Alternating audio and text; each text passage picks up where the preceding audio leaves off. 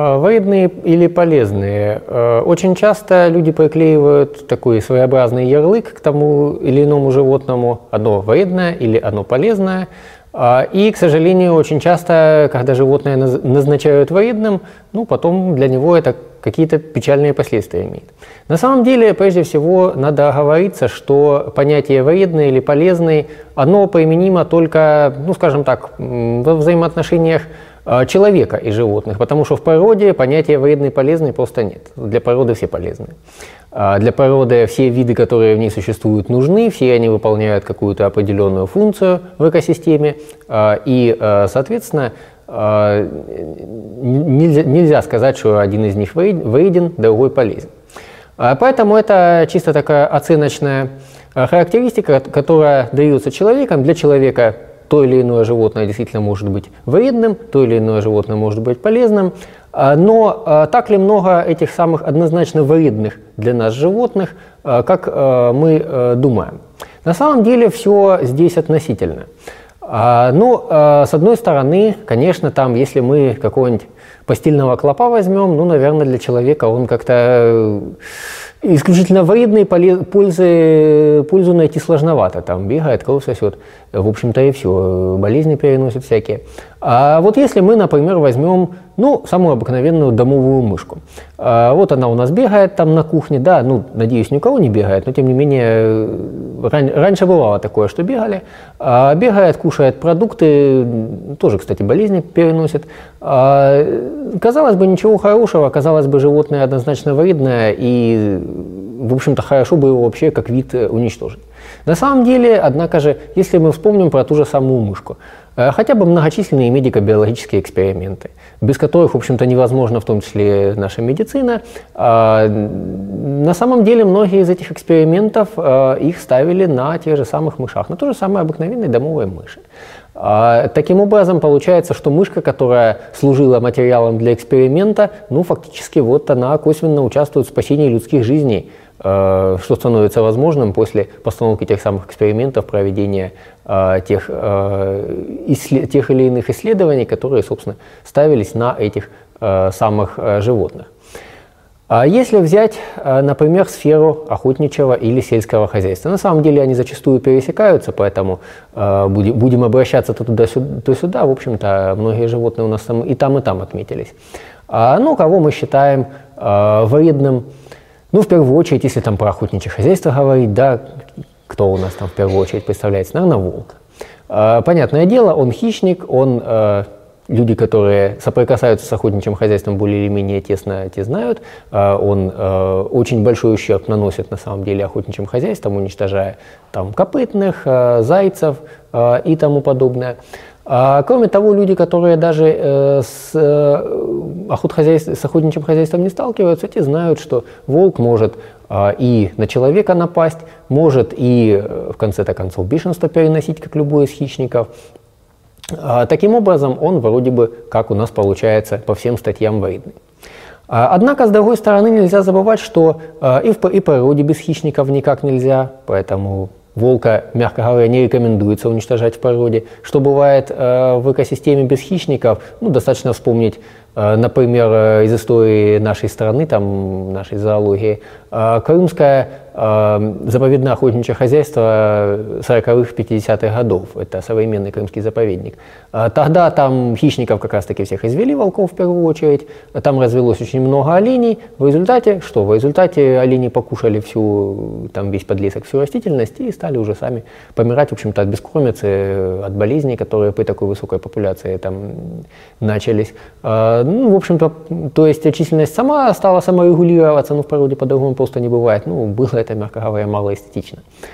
А, кроме того, не будем забывать, что иногда про это тоже забывают, о том, что волк действительно это санитар леса. Это не просто там эпитет какой-то, это на самом деле так.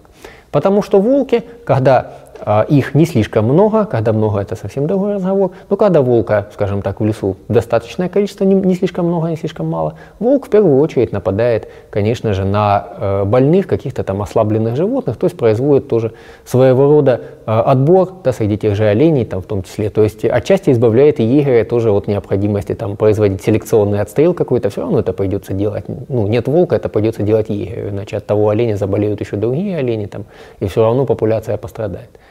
Другой пример э, из этой же сферы, ну вот, например, леса. Да? Всем прекрасно нам известная рыжая лисичка.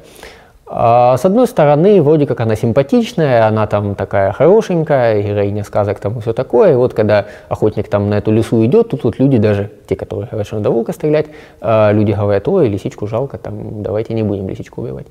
С другой стороны, если вспомнить, что лисичка у нас, э, например, в Ростовской области основной э, по значимости носитель бешенства и переносчик.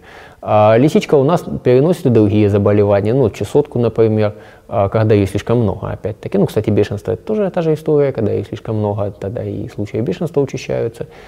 А лисичка у нас точно так же вредит и охотничьему хозяйству, она вредит и сельскому хозяйству. Ну, в каком плане? Там все прекрасно знают, в курятник залезла, там кур поела. А вот уже и конкретному человеку какой-то она ущерб нанесла. То есть вот, казалось бы, и вредит. Ну, с другой стороны, леса у нас это поставщик меха, так сказать, который тоже Э, когда-то, во всяком случае, очень ценился, сейчас этим уже не так, к сожалению, но тем не менее. Э, кроме того, тоже э, она позволяет бороться с другими вредными а, существами, ну с какими, например? Ну с теми же мышами, только не домовыми, конечно, а с полевыми мышами. А, теми самыми, которые уничтожают урожай на полях, ну, которые тоже вот вредные, ну, можно их там химикатами опрыскать, а можно и просто их лисичка покушает. А, Все-таки не будем забывать, что основной, э, основа рациона лисицы – это мелкие грызуны. Мыши, полевки и так далее. То есть, казалось бы, вот леса вредная, там, да, бешенство переносит, надо ее уничтожать полностью. Нет, не надо, потому что она мышей ест. Э, без лесы тоже, в общем-то, не только природе, но людям тоже плохо будет. А, таких примеров на самом деле э, масса. А, вот э, еще один. Ну, собственно, даже группа примеров – это грызуны, ну, даже не будем там брать мышей, да, это самоочевидно, а вот таких грызунов, как суслики, сурки, да, это для нашего Донского края как раз очень актуально. И если вспомнить историю, а, у нас и суслик опаснейший вредитель полей, у нас и сурок опаснейший вредитель полей, плюс, они, плюс к тому они еще и различные заболевания переносят, а, в частности, чуму, ну, сурок второстепенный э, у нас носитель чумы, а малый суслик и вообще основной. Э, у нас в Ростовской области на юго-востоке, как известно, есть э, так называемый спящий очаг чумы, и, соответственно, вот э, малый суслик как раз э, у нас носитель чумы в этом самом спящем очаге. Ну, когда очаг проснется, неизвестно, будем надеяться, это произойдет не очень скоро. А, кроме того, и суслик, и сорок – это еще и носители тулеремии. Ну, тулеремия – это, конечно, не чума, ясное дело, это не смертельная болезнь, но это болезнь очень неприятная, в общем-то, все, кто работает в природных условиях, и там, будь это э, геологи, зоологи там, и так далее, им в обязательном порядке перед работой в полях делают прививку от тулеремии, ну, потому что, да, умереть не умрешь, но потом долго мучиться будешь все-таки, прежде чем выздоровеешь пару месяцев, тоже радости мало. А, и, соответственно, э, вот эти наши суслики-сурки, они являются в том числе носителями э, и э, тулеремии. Но если посмотреть на этот вопрос, опять же, на этих зверьков с другой стороны. Суслик у нас э, к сурку это не относится, а суслик у нас крапчатый в настоящее время в Красной книге. С чем это связано?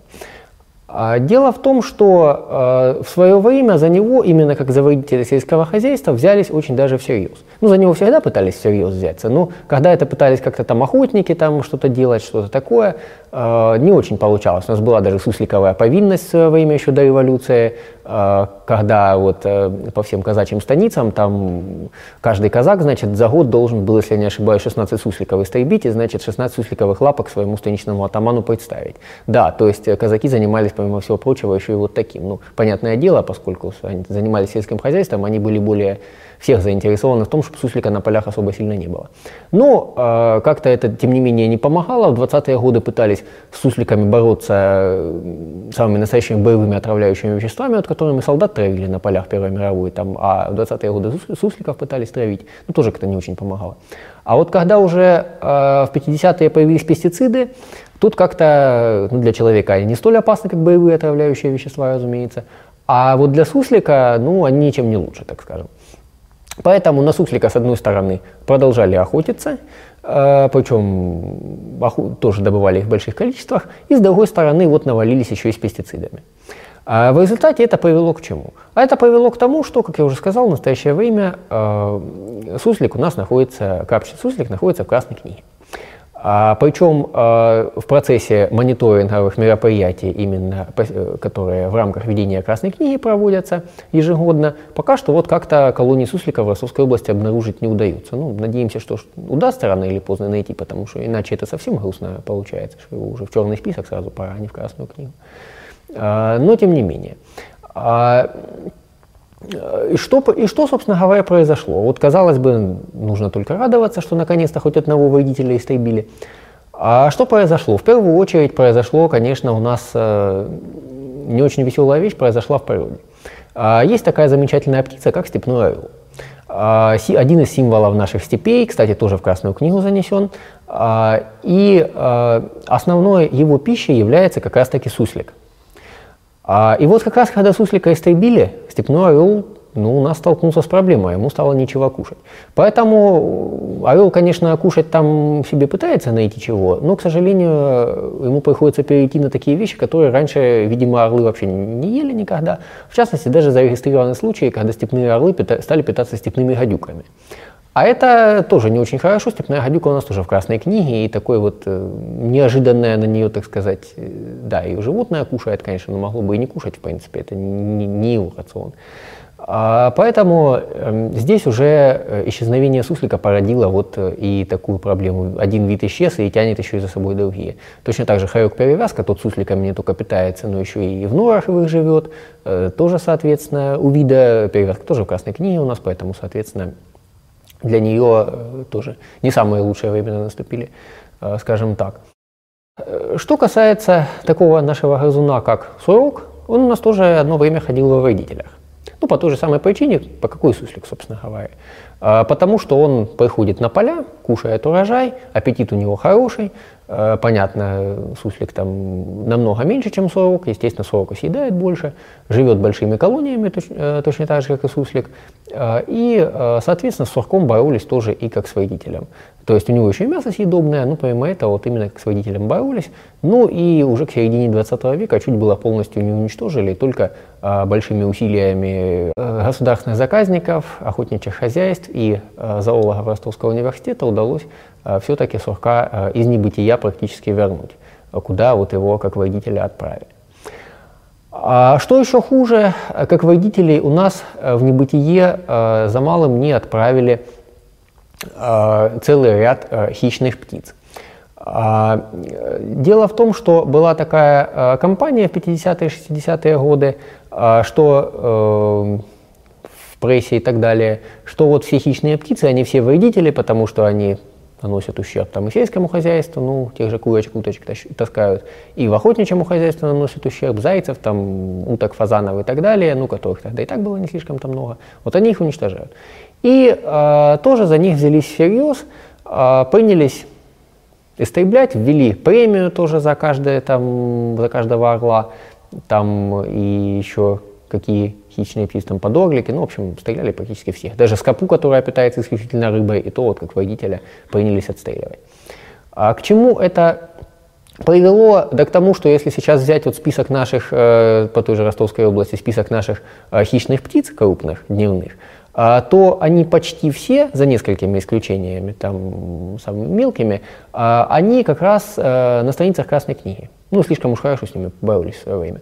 А что самое интересное, единственный э, вид, который действительно можно с определенными оговорками отнести к вредителям, ястреба тетеревятника, вредителя охотничьего хозяйства, вот он-то как раз по иронии судьбы у нас в Красной книге отнюдь не пребывает, его у нас много, и он по-прежнему там э, фазанов, куропаток э, и других птичек в охотничьих хозяйствах с удовольствием ест.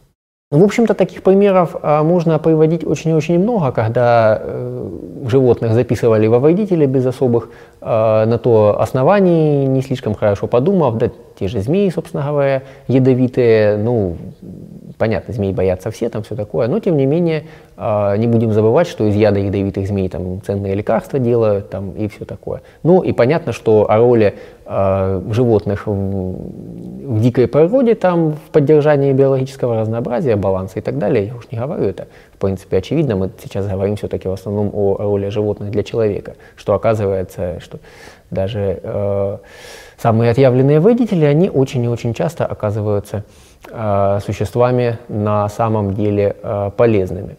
Э, таким образом, э, польза, вред – это понятия, во-первых, чисто субъективные, только для человека они имеют значение, природе этих понятий просто нет. И самое главное, что эти понятия относительные. Поэтому не нужно спешить по первому же признаку сразу же отнести животное к вредным, там, кричать, что надо его уничтожить, истребить и так далее. Потом, когда все выяснится, в общем-то, будет гораздо больше работы по восстановлению этого на самом-то деле невредного или даже полезного животного, нежели чем сначала разобраться, а потом уже какие-то меры к этому животному принимать.